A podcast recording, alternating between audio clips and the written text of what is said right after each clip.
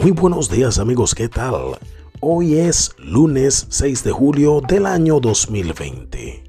Cuando todo te esté saliendo bien, es fácil darle las gracias a Dios y estar contento por las múltiples bendiciones.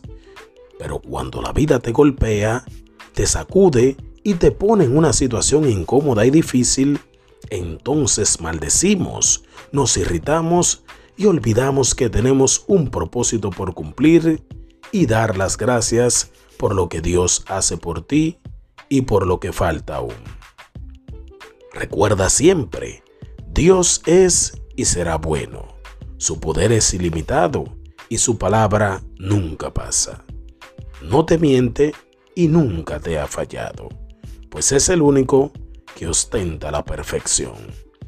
Que Dios te bendiga y te guarde por siempre.